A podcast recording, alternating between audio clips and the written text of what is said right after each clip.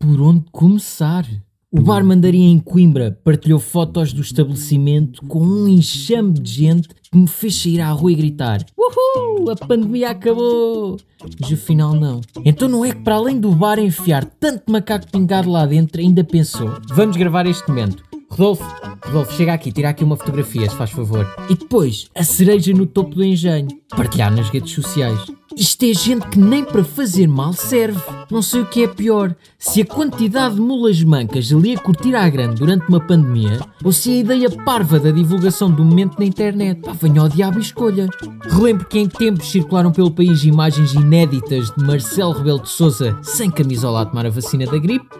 Na farmácia não há vacina da gripe para Eugénia Santos, de 67 anos. E pumba! Já não há mais. Isto é incrível. O Marcelo utiliza as mesmas estratégias de publicidade que a Soraya Chaves com a Vodafone, mas com um êxito ainda maior. Não há mamil que tenha tido mais aderência que do Marcelo. Ele escutou o stock. Eu acho que os outros países têm de olhar mais para aquilo que se faz cá em Portugal. Nós somos uma importante ponta da Europa. Eu cá garanto-vos que se o Trump tivesse exposto a ponta daquele mamassal, tinha ganho as eleições de olhos fechados. Isso e se não tivesse dito coisas como... O desinfetante elimina o vírus.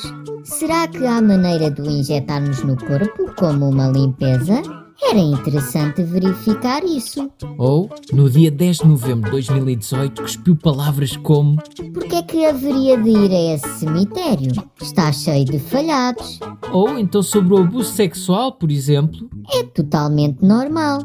O que é que esperam que aconteça quando misturam os homens com as mulheres? Seus génios?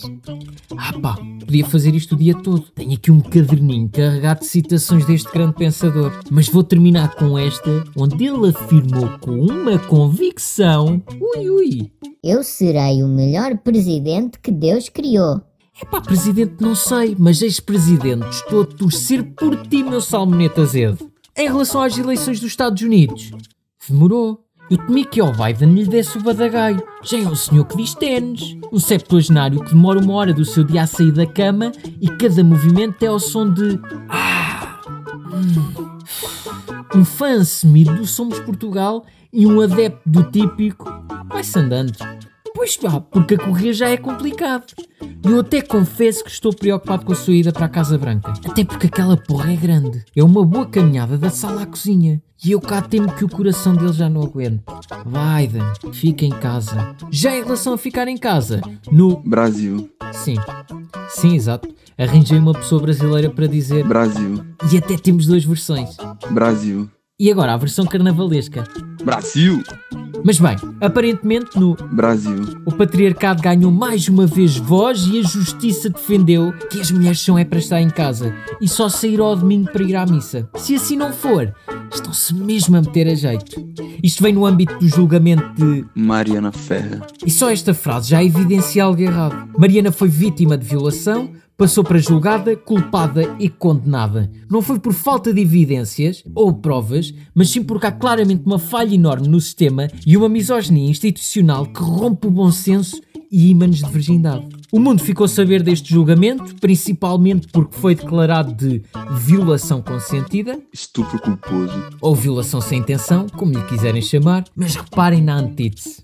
Violação consentida. Pois claro que isto para o torto. Vem de gente que quando alguém lhes diz não, ouvem sim. Pessoas que quando veem uma mulher a descalçar o sapato para tirar a pedrinha que lhes torturava a sola do pé, acham que é sedução. E provavelmente piriguete, é a mulher que está toda coberta de roupa e não quer nem ser tocada nem tão pouco. Transar, para além do preconceito e dos estereótipos discriminatórios iminentes, é importante enfatizar que André Carmo Aranha, o alegado criminoso, alegado porque filmagens, provas físicas, mensagens e afins aparentemente não são suficientes, acabou por sair ileso. Um dos argumentos tão bem fundamentados pelo advogado do André Carmo Aranha, consistia em fotos do Insta da rapariga, onde ele falava da questão da sensualidade, que é, como todos nós sabemos, um impulsor propositado para a violação. Também quer que a manda ser bonita e sair à rua.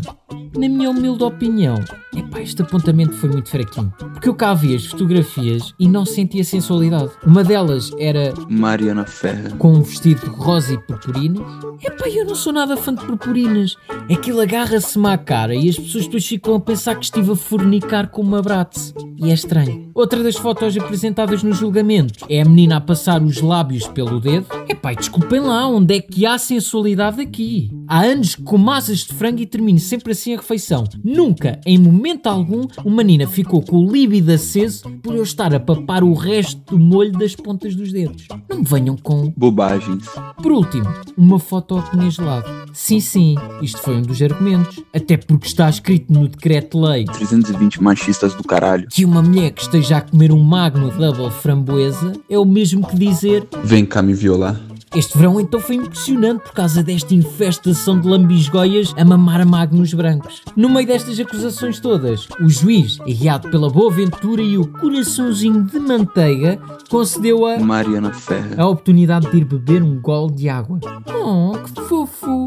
Também não são nenhuns animais. Deixai a donzela beber o líquido que sacia a sede, que cura a dor, a injustiça e a violação. Ainda de enfatizar que chamaram a jovem de crocodilo. Ah, pá, o que eu pagava para ver um violador, em vez de umbigar mulheres, violar um crocodilo. E desenganem-se se acham que isto é algo que só acontece lá no Brasil. porque, meus caros, não esqueceremos Neto de Moura, o juiz que disse, e passo a citar, Mulheres virtuosas são mulheres obedientes. Os homens podem bater-lhes, mas desde que obedeçam. não esquecer que a PSP registrou 40 casos de violência doméstica por dia em 2020, ou do caso do sargento que se masturbava em frente à empregada de limpeza. Se um dia acontecer, fico muito feliz. Se não acontecer, amigo já mesma. Enquanto eu aqui estiver, é assim. Afirmava o senhor enquanto esfregava o cacetete. Não é o oceano que faz desta realidade algo distante.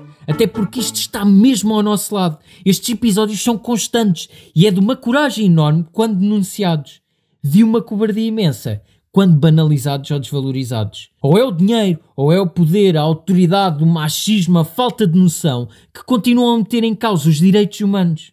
Como sinto que já roubei imenso do vosso precioso tempo, quero finalizar dizendo que numa violação existe sempre um criminoso, que é o violador. Não vai haver nada nem ninguém que consiga meter isso em causa, porque antes de tudo estamos nós. E nós todos juntos temos o dever de nos fazer ouvir, de nos apoiar uns aos outros, de proteger quem precisa de ser protegido e gritar bem alto, porque já é mais que a altura de mudar.